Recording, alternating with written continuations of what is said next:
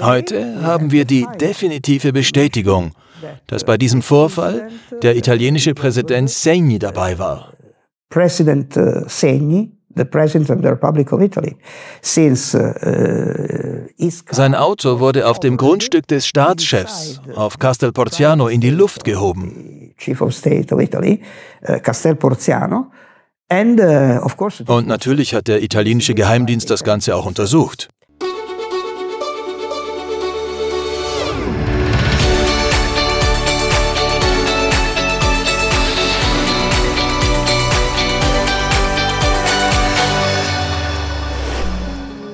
Willkommen zurück bei Exo Magazin TV, dem Magazin für Freigeister. Während man in Deutschland als Verschwörungsideologe beschimpft wird, wenn man sich mit UFOs beschäftigt, wird das Thema in anderen Ländern ganz ernsthaft von staatlichen Behörden untersucht. In Italien zum Beispiel. Dort geht die Luftwaffe schon seit 1979 solchen Berichten über unidentifizierte fliegende Objekte nach. Und die Fälle, die nach eingehender Untersuchung immer noch ungeklärt bleiben, die kann man sich auf der Webseite der italienischen Luftwaffe runterladen, zusammen mit Zahlen, Daten und Fakten. Davon könnte sich die deutsche Bundeswehr mal eine Scheibe abschneiden. Warum das Thema dort so ernst genommen wird, darüber habe ich mit dem wichtigsten italienischen UFO-Forscher gesprochen, Dr. Roberto Pinotti. Schon 1967 hat er das Centro Ufologico Nazionale gegründet, einen der größten und ältesten UFO-Forschungsvereine weltweit. Er hat auch immer wieder mit dem Militär zusammengearbeitet und er weiß, das UFO-Interesse der italienischen Armee begann schon viel eher. Die ersten Anzeichen dafür, dass die italienische Luftwaffe sich mit UFO-Sichtungen beschäftigt, gab es 1954 während einer weiteren großen UFO-Welle. Das waren etwa 1000 Fälle. 1954, wie gesagt. Zu der Zeit gab es einen Pressebericht der italienischen Luftwaffe darüber, dass einige Offiziere abnormale Objekte am Himmel über dem Mittelmeer gesehen und gemeldet haben.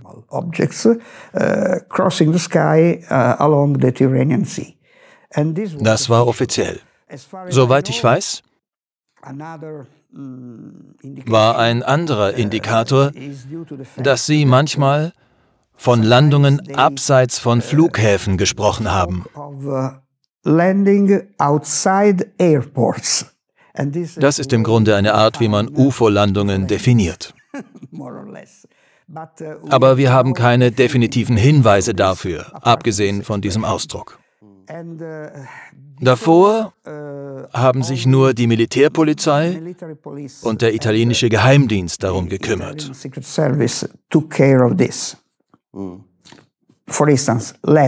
Beispielsweise erfuhren wir später, sehr viele Jahre später, von sehr wichtigen Vorfällen und diese Vorfälle wurden erst viele Jahre später bestätigt. Zum Beispiel hatten wir 1966 ein paar italienische Kämpfer, die bei Tageslicht in großer Höhe ein unbekanntes Flugobjekt abgefangen haben. Uh, es war dreieckig. Das wurde auch von der allgemeinen Presse in Italien berichtet. Aber die italienische Luftwaffe stritt alles ab. Heute bestätigt der damalige Anführer der Formation, der inzwischen nicht mehr dient, dass alles wahr ist.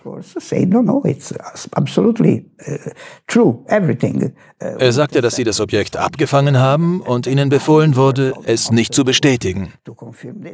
Das ist alles. Eine weitere interessante Sache, eine sonderbare Information ist,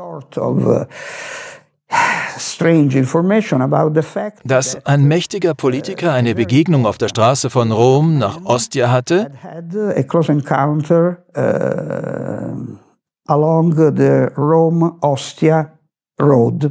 das ist die Straße, die Rom mit dem Meer verbindet. Wir haben versucht, das zu untersuchen, aber wir konnten keine anderen Informationen finden. Später gab es einen sonderbaren Hinweis auf dieses Ereignis in einem von Jacques Valleys Büchern. Wir bekamen die Bestätigung, dass das in Italien passiert ist. Heute haben wir die definitive Bestätigung, dass bei diesem Vorfall der italienische Präsident Segni dabei war. President uh, Segni, the President of the Republic of Italy, since uh, Sein Auto wurde auf dem Grundstück des Staatschefs auf Castel Porziano in die Luft gehoben. Uh, Porziano. Und natürlich hat der italienische Geheimdienst das Ganze auch untersucht. Die haben damals einen Bericht geschrieben, das war August 1963. Und diesen geheimen Bericht haben sie dann an die USA und insbesondere an Project Blue Book geschickt, um sich eine Meinung einzuholen.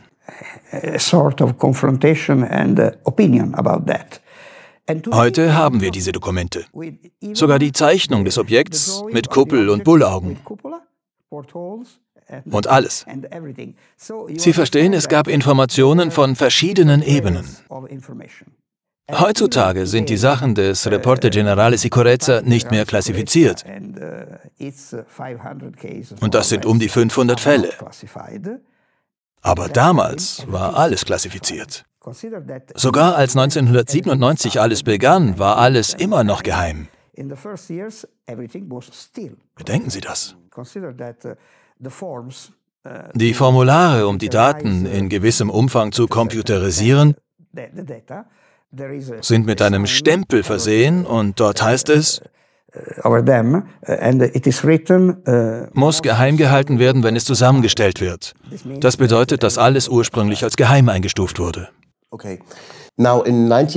Im Jahr 1996 wurden Sie von jemandem kontaktiert, der Ihnen die Unterlagen gegeben hat. Und diese Unterlagen erzählen eine ganz andere Geschichte. Sie besagen, dass schon Benito Mussolini an UFOs interessiert war. Worum ging es da? Ja, das war so, dass ich 1966, entschuldigen Sie, 1996, nach unserem jährlichen UFO-Kongress in San Marino also da habe ich einen Umschlag erhalten, in dem sich einige interessante Originaldokumente befanden. Wir haben sie von forensischen Experten analysieren und verifizieren lassen. Diese Dokumente sind original. Das Papier ist original. Der Druck ist original, die Tinte ist original. Und das Interessante ist, dass es darin Berichte gibt über Dinge, die wir heute UFOs nennen würden. Sie werden darin anders genannt, und zwar als nicht identifizierte fliegende Fahrzeuge. Die Geschichte ist, dass in den 30er Jahren einige Berichte über sonderbare Objekte gemacht wurden.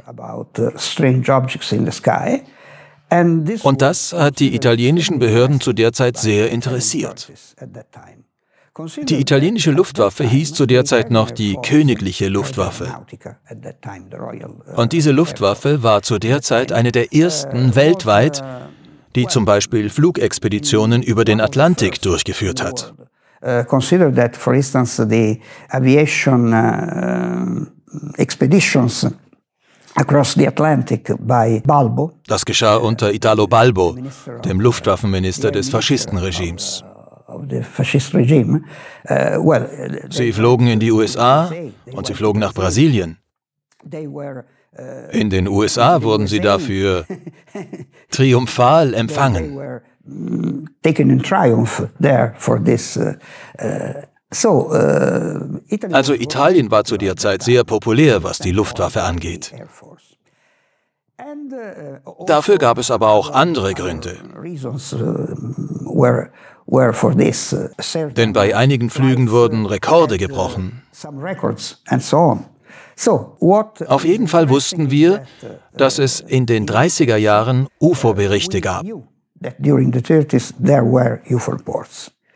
Das hat nichts mit dem zu tun, über das wir jetzt sprechen. Es besteht kein Zweifel, dass in der Zeit auch die Behörden etwas Sonderbares gesehen haben könnten. Das Interessante ist, dass die italienischen Behörden dachten, dass das etwas mit neuen Flugmaschinen zu tun hat, die von einem anderen europäischen Land genutzt werden. Es war ja die naheliegendste Erklärung, dass sie aus Frankreich, England oder Deutschland stammten. Und Mussolini sagte dann, mein Gott, wir müssen diese Typen einholen. Wir müssen diese neue Technologie kopieren. Also hat er eine Gruppe gegründet. Das Kabinett RS-33. RS steht für Ricerca Speciale, also für Spezialuntersuchung. Und die haben an neuen Luftfahrttechnologien gearbeitet.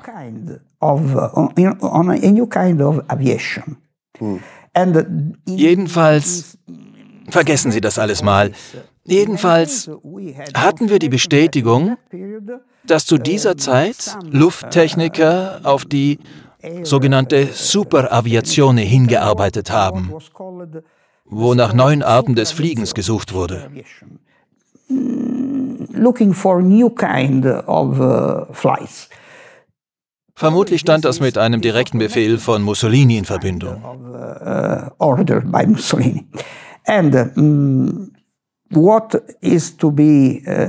Man muss sagen, dass es wirklich Berichte über Objekte gibt, die den heutigen UFOs sehr ähneln. Zum Beispiel gibt es einen Bericht, der im August 1936 entstanden ist dem 14. Jahr der faschistischen Ära. Über der Stadt Mestre in der Nähe von Venedig wurde bei Tageslicht ein Torpedo-ähnliches Objekt mit großen Bullaugen von normalen Menschen gesehen. Und zwei Kampfjets der italienischen Luftwaffe haben das Objekt verfolgt. Nur konnten sie es nicht einholen. Aber dieses Objekt hat zwei kleinere Objekte ausgestoßen, die als so etwas wie ein Priesterhut mit einer Kuppel beschrieben wurden. Und das ist genau dasselbe, was in den 50er und 60er Jahren weltweit in vielen verschiedenen Ländern berichtet wurde. Zum Beispiel wurde so eine klassische Sichtung im Jahr 1952 in Frankreich gemacht, bei Laurent und Gaillac. Äh, Zwei lange Objekte, die eine große Anzahl saturnförmiger Objekte ausstießen. Genau was der italienische Reportbericht besagt. Nun haben wir also den Beweis, dass der Bericht ein Original ist und dass mindestens zehn oder elf Jahre vor dem Jahr 1947 jemand über UFOs berichtet hat. Uh,